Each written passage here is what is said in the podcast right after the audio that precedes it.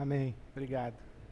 Bom dia, graça e paz da parte de Deus, nosso Pai e de nosso Senhor Jesus Cristo. Alegria sempre estar aqui, repartir com você a palavra de Deus. E eu hoje quero ler no Evangelho segundo São Mateus, o capítulo 16. Este sagrado tempo que separamos para celebrar a nossa fé, entoar canções, derramar o coração diante de Deus, declarar a Deus, declarar a Jesus: Nós te amamos. Esse é um tempo singular na nossa agenda, na nossa vida. E esse tempo de abrir a palavra de Deus e meditar sobre a palavra de Deus é um privilégio extraordinário para nós. E eu me alegro muito, muito, muito de poder conduzir você pelas páginas da Bíblia Sagrada aos pés de Jesus, se Deus assim nos abençoar. Eu leio Mateus 16, começando no versículo 13. Chegando Jesus à região de Cesareia de Filipe, perguntou aos seus discípulos: Quem os outros dizem que o filho do homem é?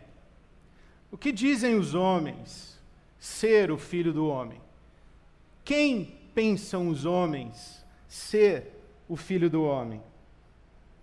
Eles responderam: Alguns dizem que é João Batista, outros Elias e ainda outros Jeremias ou um dos profetas. E vocês? perguntou ele: Quem vocês dizem que eu sou? Simão Pedro respondeu: Tu és o Cristo, o Filho do Deus vivo. Respondeu Jesus: Feliz é você, Simão, Simão, filho de Jonas, Simão Barjonas. Feliz é você, porque isto não lhe foi revelado por carne ou sangue, mas por meu Pai que está nos céus. E eu lhe digo, eu lhe digo que você é Pedro, e sobre esta pedra edificarei a minha igreja, e as portas do Hades, as portas do inferno, as portas do Sheol, não poderão vencê-la. E eu lhe darei as chaves do reino dos céus, e o que você ligar na terra será ligado nos céus, e o que você desligar na terra será desligado nos céus. Então advertiu a seus discípulos que não contassem a ninguém que ele era o Cristo. Que dizem os homens ser o filho do homem? Quem as pessoas dizem que eu sou? Essa pergunta na boca de Jesus, evidentemente, não significa que ele não soubesse a respeito de si. Jesus não deriva a sua consciência de si da opinião de outros. A pergunta de Jesus é apenas uma verificação de opinião. Ele quer saber o que as pessoas pensam a respeito dele. Não porque ele mesmo, Jesus, esteja em busca de saber quem é. Já no nosso caso, essa pergunta, que dizem as pessoas que eu sou, ela nos importa muito.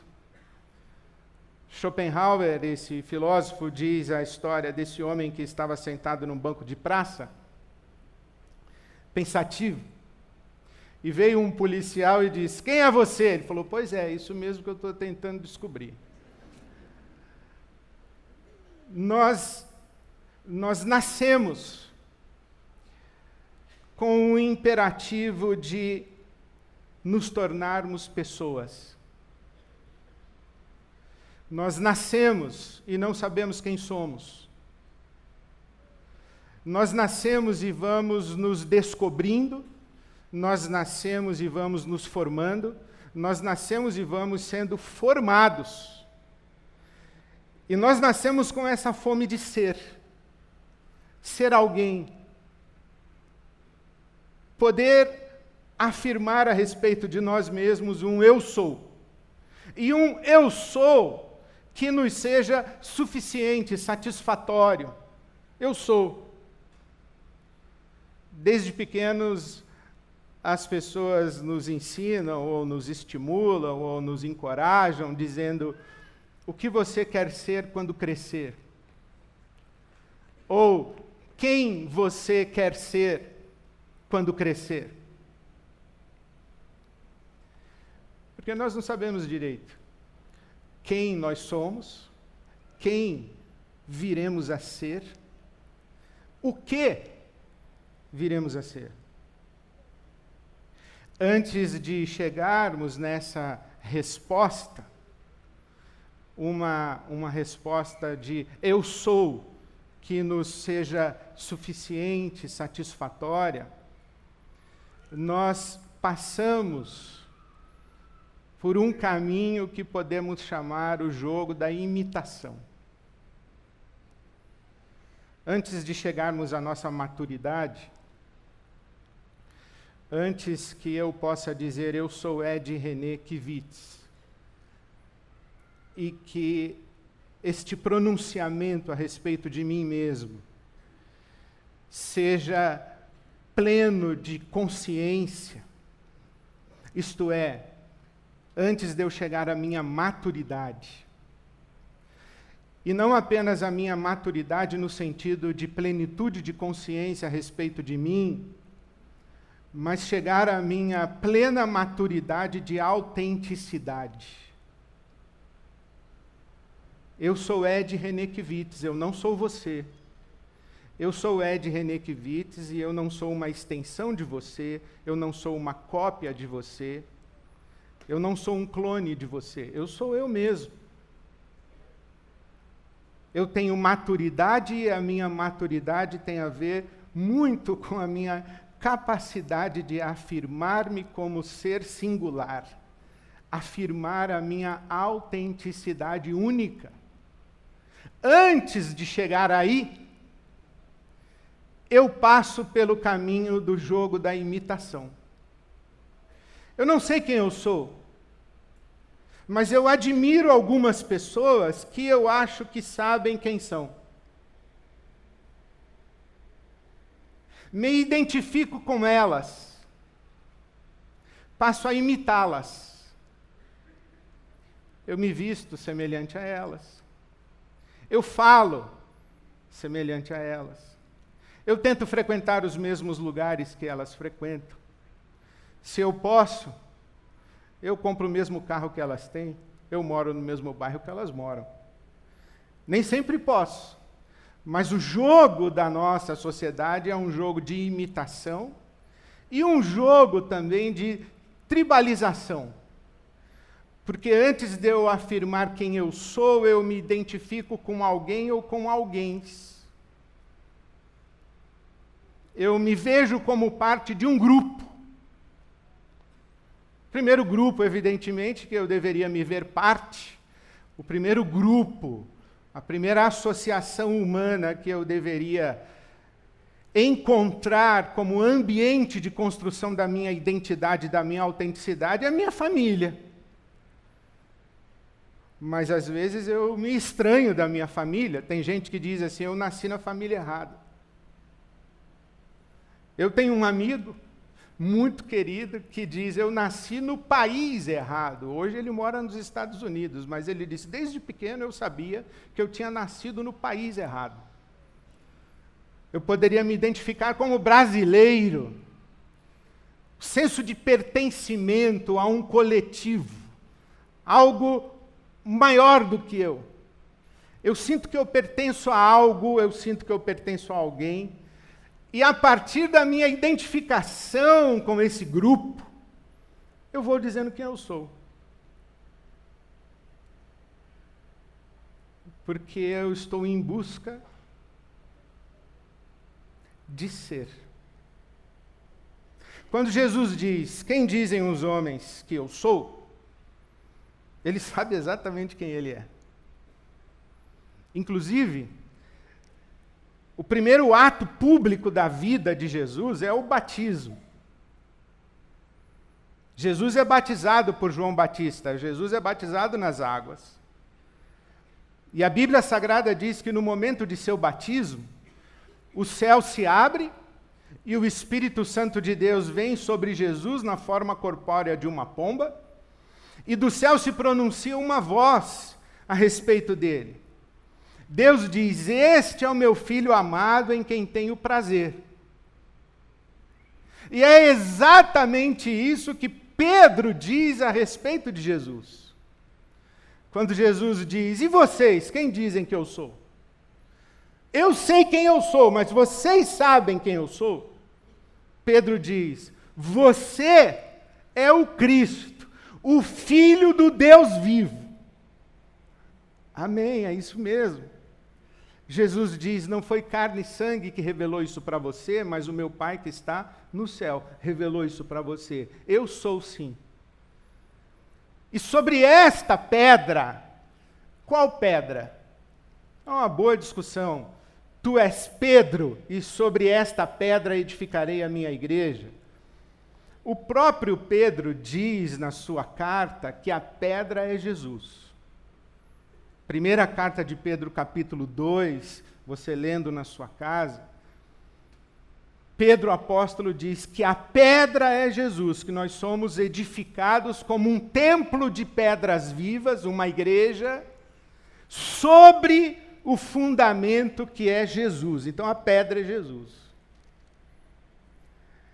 Jesus, conforme a confissão de Pedro: Jesus, o Cristo, Filho do Deus vivo. Sobre esta pedra eu vou edificar a minha igreja.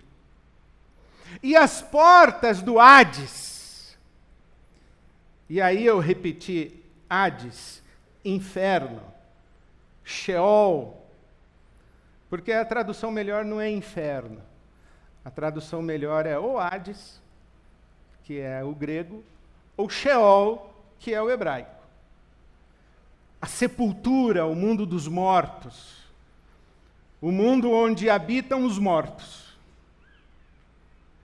No Eclesiastes capítulo 9 se diz que na sepultura para onde você vai, não há nada que se possa fazer. Então o que você tem a fazer, faze-o aqui, enquanto em vida.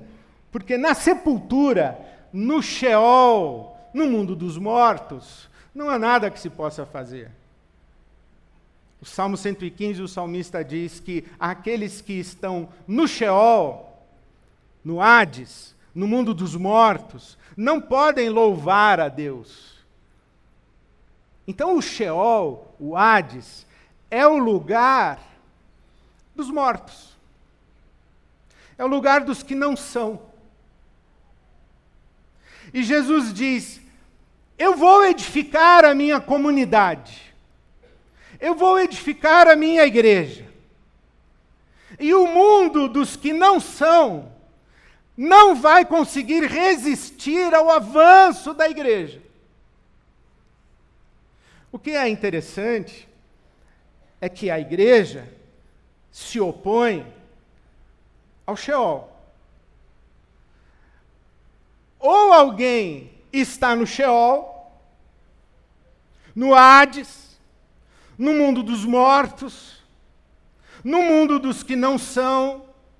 Ou alguém está nesse lugar onde não há trabalho significativo com repercussão para a eternidade, ou alguém está nesse lugar onde não há louvação de Deus e reconhecimento de Deus, ou está na igreja. E o que é interessante é que aqueles que não são, estão no jogo da imitação, em busca de ser.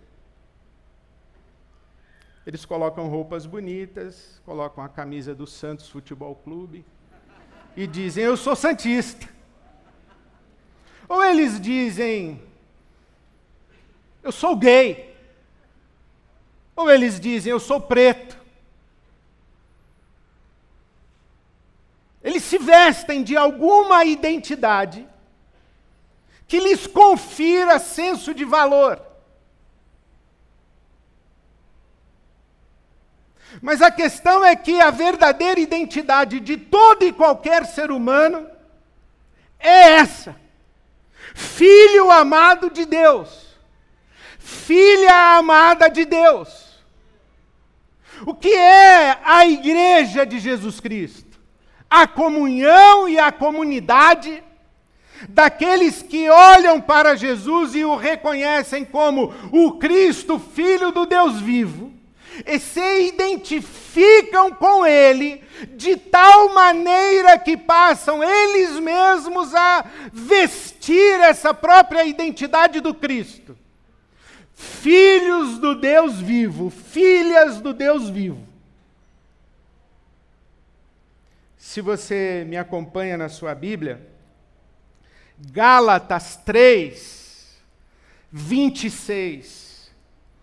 Todos vocês são filhos de Deus, todas vocês são filhas de Deus, mediante a fé em Cristo Jesus. Pois os que em Cristo foram batizados, de Cristo se revestiram Vou repetir para você. Todos vocês, todas vocês, pela fé em Jesus Cristo, identificados com Jesus Cristo, identificadas com Jesus Cristo, nele batizados, nele mergulhados, nele imersos, dele se revestiram, e uma vez que de Cristo se revestiram, são filhos de Deus e filhas de Deus e formam essa grande comunidade chamada igreja. Igreja sobre o fundamento, que é o próprio Cristo. E então segue o apóstolo Paulo em Gálatas 3. Não há judeu nem grego, brasileiro, alemão, chinês e japonês não há judeu nem grego. Não há homem nem mulher. Nem gay, nem trans, nem lésbica. Não há servo nem livre. Nem rico, nem pobre, nem miserável. Nem classe A, nem classe B, nem classe C, nem classe D, nem classe E. Não há. Porque todos somos filhos e filhas de Deus. E se vocês estão em Cristo e são de Cristo, são descendência de Abraão e herdeiros segundo a promessa. Eu me lembro quando recebemos aqui na nossa igreja, na IBAB, Irving McManus, pastor da igreja Mosaic em Los Angeles. E o Irving disse assim para mim: na, na, minha igreja tem muito ateu. Eu falei, como assim na sua igreja tem muito ateu? Eu falei, é, tem um pessoal lá que diz que é ateu, mas está lá. Cantam, eles louvam a Jesus. Estão, eles dizem que são ateus. Aí eu falei assim para ele: e na sua igreja tem gay? Ele falou assim: ah, tá cheio, porque a Mosaic fica no coração da comunidade gay de Los Angeles. Eu falei: como é isso? Ele falou: é, eu desconheço, porque ninguém me cumprimenta dizendo muito prazer, eu sou o pobre João, eu sou o gordo Pedro, eu sou a magra Maria, eu sou a lésbica Joana. Porque a identidade da igreja não tem a ver com isso. A identidade no corpo de Cristo é: eu sou uma filha amada de Deus. Eu sou um filho amado de Deus. Todas as vestes que nós temos sobre, cobrindo a nossa identidade como filhos de Deus e filhas de Deus, Todas as roupas e vestes são secundárias. Nos distinguem, nos identificam em tribos, mas são secundárias. E quando se tornam a identidade primária, promovem divisão, cisão, desagregação. E deixa de ser igreja. Porque a igreja é a comunidade daqueles e daquelas que, pela fé em Cristo Jesus, são filhos e filhas de Deus.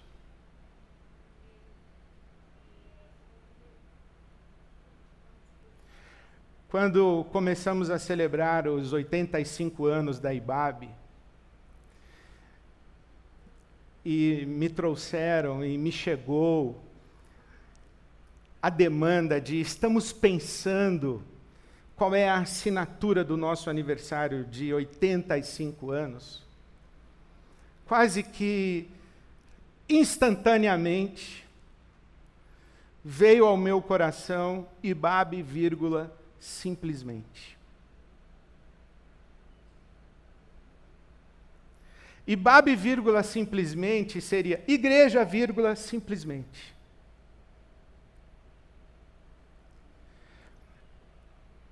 O reconhecimento das identidades plurais, o reconhecimento das distinções. Eu tenho que reconhecer que você é negro. Eu não posso anular o fato de que você é negro. Porque quando você diz eu sou negro, você afirma também uma história. Você afirma também uma trajetória. Você afirma sua ancestralidade. Você afirma sua identidade. E é verdade, sim, que a nossa sociedade está se construindo, está se formando na tentativa de anulação de identidades diversas, invisibilização de identidades diversas. Somos todos seres humanos. Ah, e você não reconhece o meu status de mulher? Você não reconhece a diferença que existe na estrutura da nossa sociedade para quem é homem e para quem é mulher? São todos seres humanos. É, seres humanos na condição de mulher é uma coisa. Seres humanos na condição de homem é outra coisa. Seres humanos na condição de negro é outra coisa. Então eu não estou afirmando que vamos anular, invisibilizar as nossas distinções. Mas o que eu estou afirmando é que se queremos um fundamento sólido, um fundamento abençoado por Deus, divino, para nos encontrarmos nas nossas diversidades como uma só família, esse fundamento é filho de Deus, filha de Deus. Quem é você?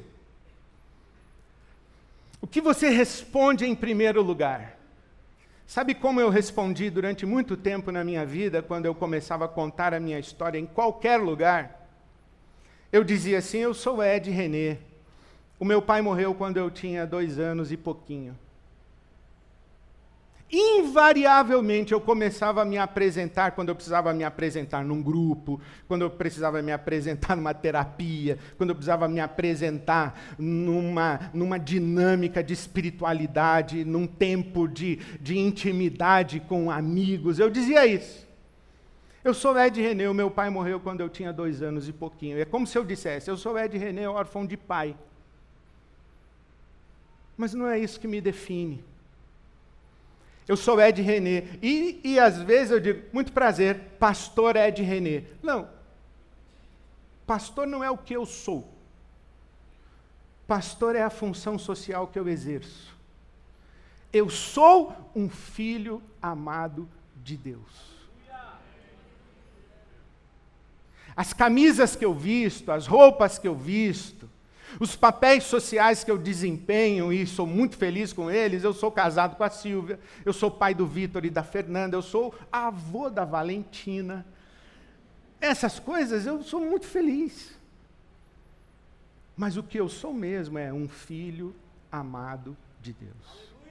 E não há nada que você possa falar a meu respeito que me eleve de patamar. Eu sou simplesmente o Ed René, um filho amado de Deus. Não tem nada mais importante que você fale a meu respeito, não tem nada mais que você possa falar a meu respeito para me qualificar. Porque filho amado de Deus é o topo da afirmação humana. Mas também não há nada que você possa falar para me desqualificar.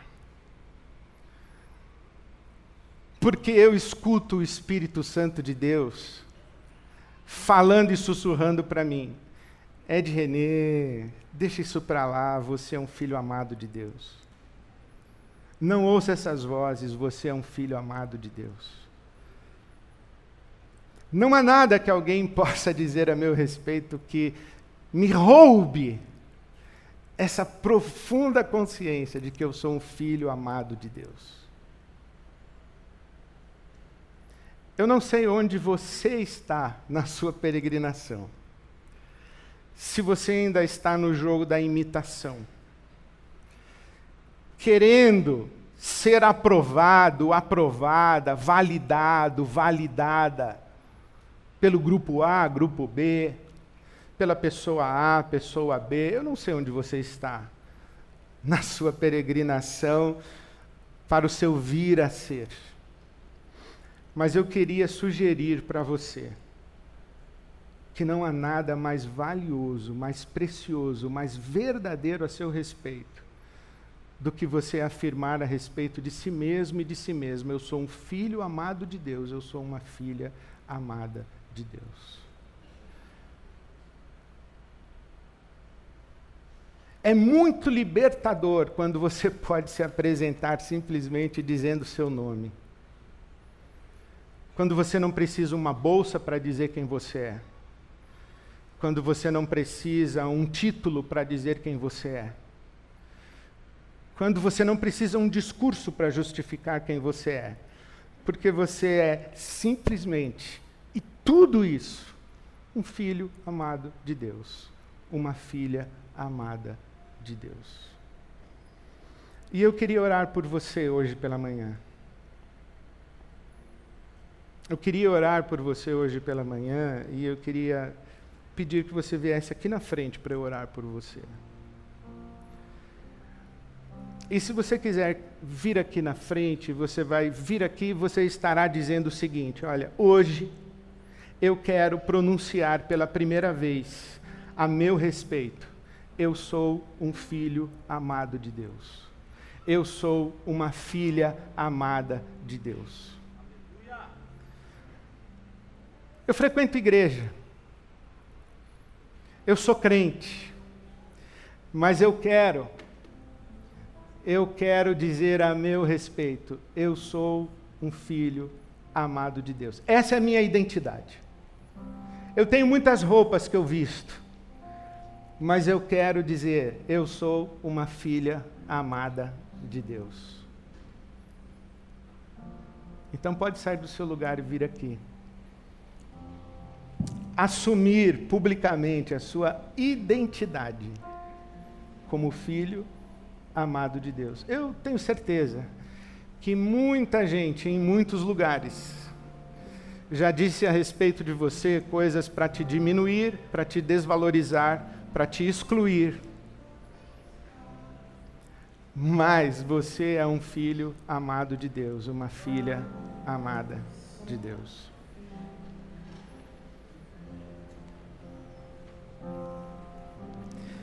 Deus, nosso Pai bendito,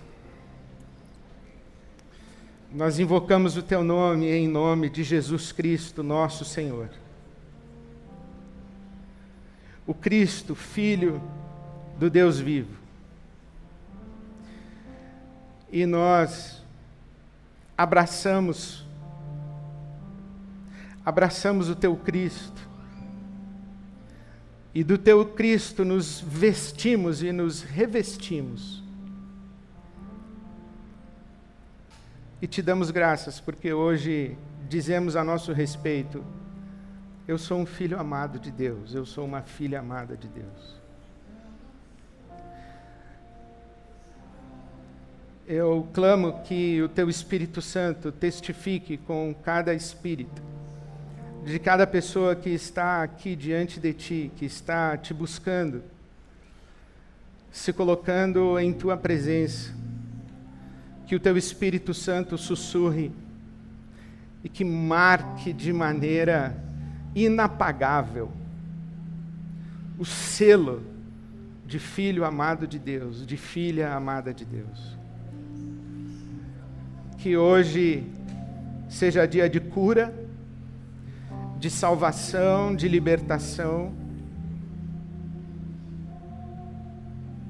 para a glória do teu nome, para a nossa alegria. Que o teu espírito enxugue essas lágrimas, que o teu espírito visite estas histórias e os passados de cada um, de cada uma ressignifique vozes, que o teu Espírito Santo transforme consciências, memórias,